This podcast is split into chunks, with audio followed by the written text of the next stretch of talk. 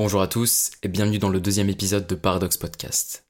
Il aura fallu attendre le deuxième épisode pour que j'attaque un sujet glissant, un sujet très glissant, puisqu'aujourd'hui je vais parler de Barbie, du féminisme et du capitalisme. Petit disclaimer, comme disent tous les youtubeurs de 2023, je ne vais pas parler de féminisme en m'intéressant aux origines de ce mouvement ni aux revendications, mais je vais en parler sous l'angle de la récupération qu'en fait le capitalisme afin de maximiser le profit. Vous n'êtes pas sans savoir que le film Barbie a secoué, littéralement secoué l'actualité cet été. On était bombardé, tout simplement sur les réseaux sociaux, sur Internet, sur YouTube, sur toutes les plateformes. Instagram, Google étaient devenus tout rose. Comme je vous l'ai expliqué dans le premier épisode de Paradox Podcast, je porte un regard très critique sur l'actualité et j'ignore, du moins je tente d'ignorer une bonne partie de ces sujets parce que ça ne m'intéresse pas. Et si vous voulez connaître mes raisons, référez-vous au premier épisode. Mais je ne pouvais pas passer outre. Je ne pouvais pas, j'étais inondé. Je ne suis pas vraiment la cible, donc j'ai peu porté d'intérêt à ce film, j'ai choisi de ne pas le regarder, jusqu'au moment où j'ai vu apparaître de nombreuses critiques. J'ai vu que ce film suscitait la controverse, il y avait une formation de deux groupes qui se formaient, les pro-Barbie face aux anti-Barbie. Alors avant justement de parler du film en lui-même, c'est important de comprendre Barbie et de s'intéresser à son origine. Barbie, c'est une marque de poupée qui a été créée en 1959 par Ruth Handler, qui était une chef d'entreprise américaine qui a cofondé la société Mattel en 1945.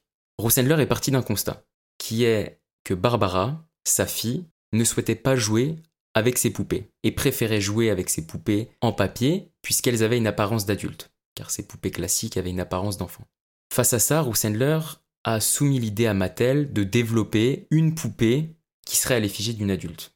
Et l'idée a été très mal reçue et a été dénigrée et puis de toute manière déclinée assez rapidement par Mattel, par la direction et par le mari de Ruth qui était son cofondateur. Et puis c'est lors d'un voyage en 1956 à Lucerne, en Suisse, que Ruth à travers une vitrine, voit une poupée qui avait justement cette forme d'adulte, qui était nommée Build Lily. Après ce voyage, Ruth rentre aux États-Unis et commence à peaufiner le look de Build Lily en modifiant ses sourcils, en modifiant ses pommettes et en modifiant tout un tas d'éléments. L'idée a ensuite été très très bien reçue euh, par Mattel parce qu'elle avait finalement un modèle et elle savait le défendre. Elle expliquait que ce modèle allait conquérir les petites filles puisque Barbie était représentative d'un idéal féminin et d'un modèle de société.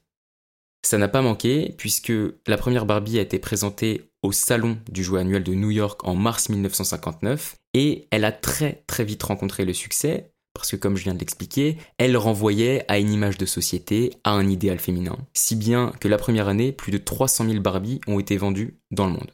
Afin de diversifier la marque, de nombreuses Barbies ont vu le jour, c'est notamment le cas de la Barbie astronaute en 1965, de la Barbie docteur, de la Barbie hôtesse de l'air, de la chirurgienne, de la militaire, et j'en passe. En 1968, après toutes ces diversifications, Barbie avait rapporté plus de 500 millions de dollars.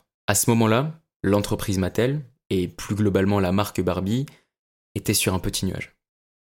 C'est-à-dire que toutes les petites filles raffolaient des Barbies, en voulaient encore plus, voulaient la Barbie astronaute, la Barbie docteur, et ça a marché comme ça. Ça a marché pendant de nombreuses années. Et puis, avec l'évolution des mœurs, l'évolution des idéaux, notamment des idéaux féminins, Barbie a commencé à perdre énormément de popularité. D'autant plus qu'avec le développement du digital, du numérique, de nombreux jouets ont vu le jour, qui plaisaient de plus en plus aux petites filles. Si bien qu'au milieu des années 2000, Barbie commençait à sérieusement perdre des parts de marché dans le secteur des poupées, secteur qu'elle dominait puisqu'elle détenait 90% des parts de marché jusqu'alors. Une statistique intéressante, en 2015, les ventes de Barbie étaient tombées à 900 millions de dollars, le plus bas niveau depuis 25 ans. Ainsi, malgré la diversification de Barbie sur différents métiers, astronaute, docteur, hôtesse de l'air, la marque peinait réellement à reconquérir ses parts de marché. Dans le même temps, de nombreuses études ont été menées par différents chercheurs sur la conciliation des objectifs économiques des entreprises avec la prise en compte de certaines causes sociales et environnementales. C'est notamment le cas de Michael Porter et Mark Kramer, professeurs de la Harvard University, qui ont publié en 2011 une étude nommée Shared Values, littéralement valeurs partagées, dans laquelle ils vont expliquer que le capitalisme, pour survivre, doit impérativement se réinventer parce que c'est un modèle qui est actuellement dépassé et obsolète. Je cite, La solution réside dans le principe de la valeur partagée, qui consiste à créer de la valeur économique d'une manière qui crée également de la valeur pour la société en répondant à ses besoins et à ses défis. Nous avons besoin d'une forme de capitalisme plus sophistiquée, imprégnée d'un objectif social. Mais cette finalité ne doit pas naître de la charité, mais d'une compréhension plus profonde de la concurrence et de la création de la valeur économique. Cette nouvelle évolution du modèle capitaliste reconnaît de nouvelles et meilleures façons de développer des produits, de servir les marchés et de construire des entreprises productives. Les équipes de Mattel, et notamment du département Barbie, ont planché sur ce sujet. Entre 2012 et 2014, les ventes de chez Barbie ont décliné de 20%. Et en 2014, Kimberly Kuhlman, chef des équipes de design de chez Barbie, a posé une question à son équipe. Si vous pouviez concevoir Barbie aujourd'hui, comment feriez-vous pour qu'elle soit le reflet de son époque? En effet, Kimberly Kuhlman montre que Barbie réussit mieux lorsqu'elle reflète le monde qui l'entoure. Elle dit également, si notre intention en tant que marque est de montrer aux filles qu'elles peuvent être n'importe quoi, alors il est essentiel pour nous d'écouter les retours des enfants et des familles, que nous aimions ou non ce que nous entendons. C'est comme ça que le projet Down est né. En 2016, face à l'accélération de la chute des ventes de Barbie, Mattel dévoile une toute nouvelle stratégie. En effet, elle propose différentes nouvelles silhouettes de Barbie, différentes morphologies et sept nouvelles couleurs de peau. Dans une démarche plus inclusive, elle va mettre l'accent sur le fait que Barbie évolue avec la société, que ce n'est pas un modèle dépassé et qu'il vit tout simplement avec son temps. Et c'est vrai que pour Barbie, l'impact de cette stratégie de diversification et d'inclusivité a été immédiat, puisque les chiffres de vente de Barbie ont grimpé et ont gagné 7% suite à la refonte. C'est pour ça qu'il était important pour moi de revenir sur l'origine et l'histoire de Barbie pour comprendre à quel point c'est une marque qui a explosé, qui était très populaire, qui a décliné, et par une stratégie de diversification, d'inclusivité et de prise en considération des combats sociaux, elle s'est relevée. C'est dans ce contexte fertile que naît l'idée de créer un film. Puisque malgré cette diversification, Barbie n'est plus aussi rentable qu'avant. Dans les équipes de Mattel et de Barbie, les PDG se succèdent. Inon Craze, PDG actuel de Mattel, a pris les rênes en 2018, alors que l'entreprise était en pleine difficulté, l'entreprise Mattel, parce qu'elle annonçait une perte de 1,1 milliard de dollars l'année d'avant. Il faut savoir que Inon est le quatrième PDG de la marque Mattel en seulement 4 ans. Et l'une des premières choses qu'il a annoncé quand il a pris ses fonctions de PDG, c'était que le principal enjeu était d'exploiter les jouets emblématiques de l'entreprise dans différentes expériences de divertissement plus vastes, y compris au cinéma. Inon Craze rapportait qu'au-delà du jeu physique, qui en soi est génial, il doit y avoir une autre raison pour laquelle vous achetez notre produit et pourquoi vous vous engagez avec notre produit. C'est quelque chose qui est important pour les parents ainsi que pour les enfants. Ils savent que lorsqu'ils achètent, lorsqu'ils interagissent avec notre produit, il y a un autre avantage. Il doit inspirer, divertir ou développer les enfants par le jeu. Alors, en 2019, le premier défi auquel a été confronté le nouveau PDG a été d'octroyer un budget et de tout mettre en œuvre pour réaliser un film autour du best-seller de Mattel, j'ai nommé Barbie. Pour ce faire, il a fait appel à une des réalisatrices les plus en vogue d'Hollywood, Greta Gerwig, qui est une actrice et réalisatrice américaine, qui, pour ses deux premiers films qu'elle a réalisés de manière solo, a reçu deux nominations pour l'Oscar du meilleur film. Donc c'était pour les films Lady Bird sorti en 2017 et Little Woman sorti en 2019. D'ailleurs, Steven Spielberg, grand réalisateur, disait au sujet de Greta Gerwig la poésie du cinéma de Greta Gerwig est cette brise que j'ai hâte de sentir à nouveau. Par ailleurs, en 2018, Greta Gerwig a figuré dans la liste du Time des 100 personnes les plus influentes du monde. Pour le film Barbie, Mattel s'est associé avec le géant Warner Bros, le mastodonte Warner Bros, société qui est à l'origine de la production d'Harry Potter, Batman, Inception ou encore Matrix. Alors, j'ai regardé le film Barbie récemment et la première chose, mon premier ressenti que j'ai été agréablement surpris. Visuellement, c'est très beau. Le décor, les costumes, les chorégraphies, c'est très très bien exécuté. Le film arrive même à jouer sur l'émotion et sur la nostalgie en faisant référence à des anciens modèles de Barbie, des anciens costumes, des choses qui pourraient faire vibrer les fans de la première heure à la vue de ce film. Pourtant, en fin de compte, le film Barbie est un véritable cheval de Troie. En effet, le film souhaite créer la rupture. Le début du film se déroule dans Barbie Land, qui est le monde stéréotypé des Barbie, un monde girly, un monde rose, bref, le monde de Barbie qu'on connaît.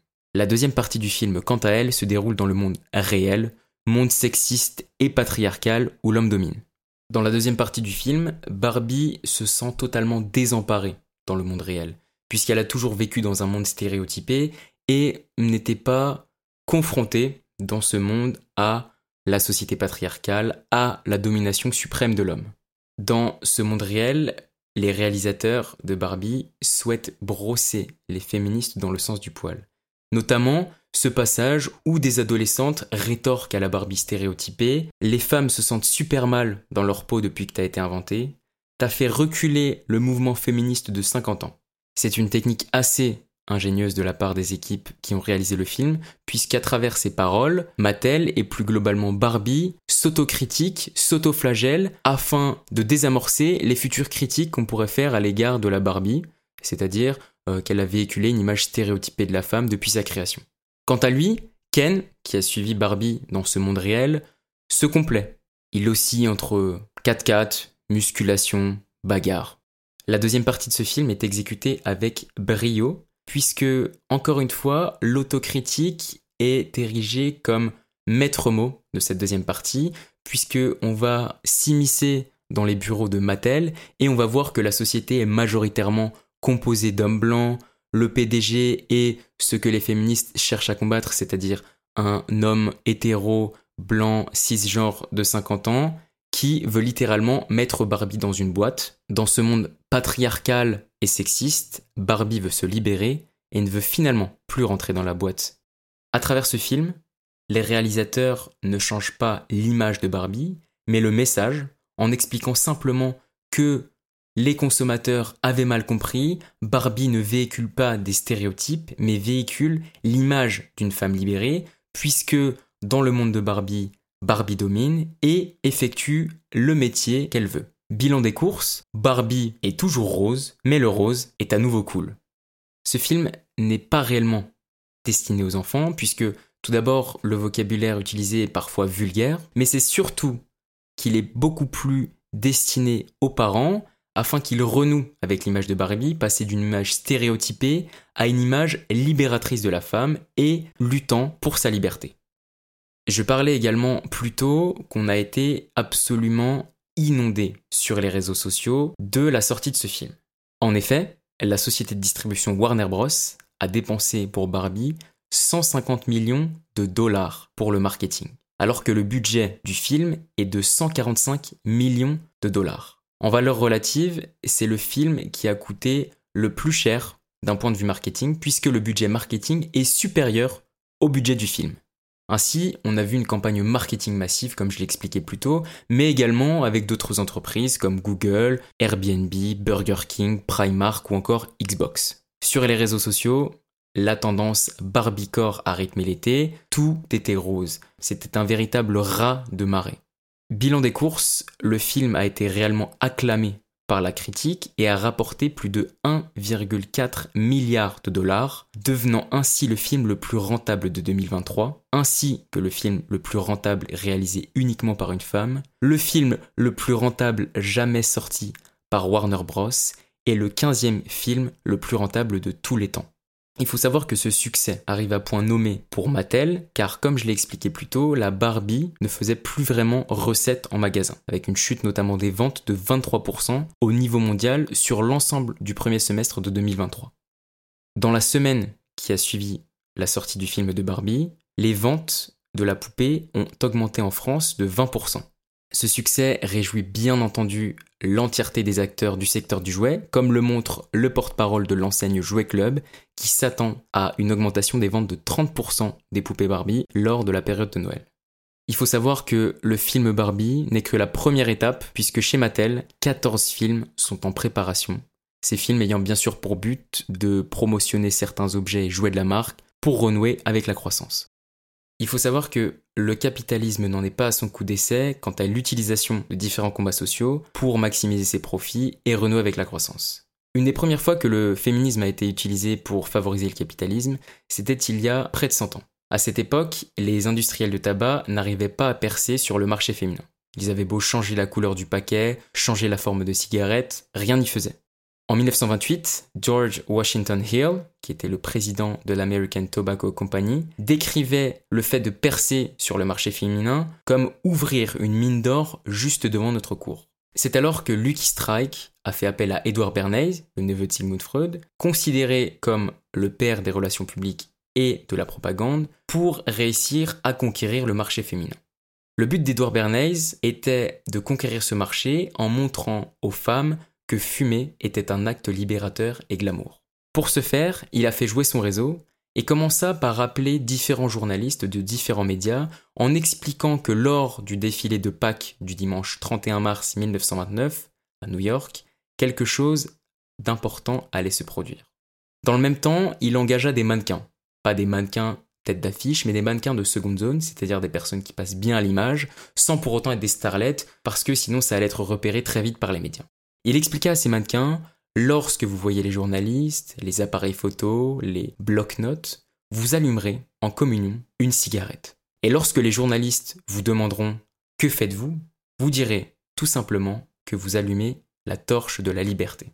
C'est un coup de génie, puisque l'info a fait l'effet d'une bombe dans le monde entier, et l'objet de la libération féminine était désormais la cigarette, et toutes les femmes se sont mises à acheter des cigarettes. Il faut alors que vous compreniez que Barbie n'est qu'un énième exemple de l'utilisation d'un combat social, ici le féminisme, au service du capitalisme. Je le répète, mais il n'y a pas d'avancée sociale sans profit. Et les grandes entreprises n'ont aucune, je dis bien aucune conscience sociale. Tous les combats, toutes les avancées ne représentent qu'un caillou dans leurs chaussures. Par exemple, si nous n'avions pas découvert que certaines grandes sociétés délocalisaient en Asie et employaient des enfants, elles continueraient, puisque ça leur permettait de payer un salaire de misère les employés et maximiser leurs profits. Certes, vous pourrez me dire que certains employés de ces compagnies ont une conscience sociale, défendent des combats et euh, différentes causes qui leur tiennent à cœur, mais ça n'est pas le cas des détenteurs du capital qui ne sont pas dans la même optique. Quand je parle de détenteurs de capital, je parle bien sûr des propriétaires des entreprises. Il faut se rendre compte que ces sociétés sont opportunistes, dans ce podcast, on a parlé de féminisme, mais ça aurait pu très bien concerner l'écologie, le greenwashing par exemple. Et le titre de ce podcast aurait très bien pu s'appeler L'écologisme au service du capitalisme. Sachez que toutes ces grandes entreprises se saisissent de ces divers sujets de société, euh, d'inclusivité sociale, d'avancée, d'évolution des mœurs, pour soigner leur notation ESG. La notation ESG est une mesure qui va viser à évaluer les efforts environnementaux, sociaux et de gouvernance des entreprises. Pour faire simple, des organismes spécialisés comme Bloomberg ou MSCI vont attribuer des notes sur les différents sujets que j'ai cités précédemment aux entreprises. Cette notation sera ensuite utilisée par les investisseurs pour analyser leurs futurs potentiels investissements. Afin de maximiser leur attractivité, les entreprises ont tout intérêt à soigner leur notation ESG, et notamment d'un point de vue environnemental et social. Et c'est pour ça qu'on voit parfois fleurir du greenwashing dans certaines sociétés, une utilisation du féminisme ou encore une utilisation de la cause LGBT, notamment en changeant durant le mois de la Pride son logo. Il y aurait alors des dizaines, des centaines, des milliers d'autres exemples montrant que les combats sociaux sont utilisés au service du capitalisme mais je laisserai ces sujets pour les prochains épisodes. Le deuxième épisode de Paradox Podcast touche à sa fin.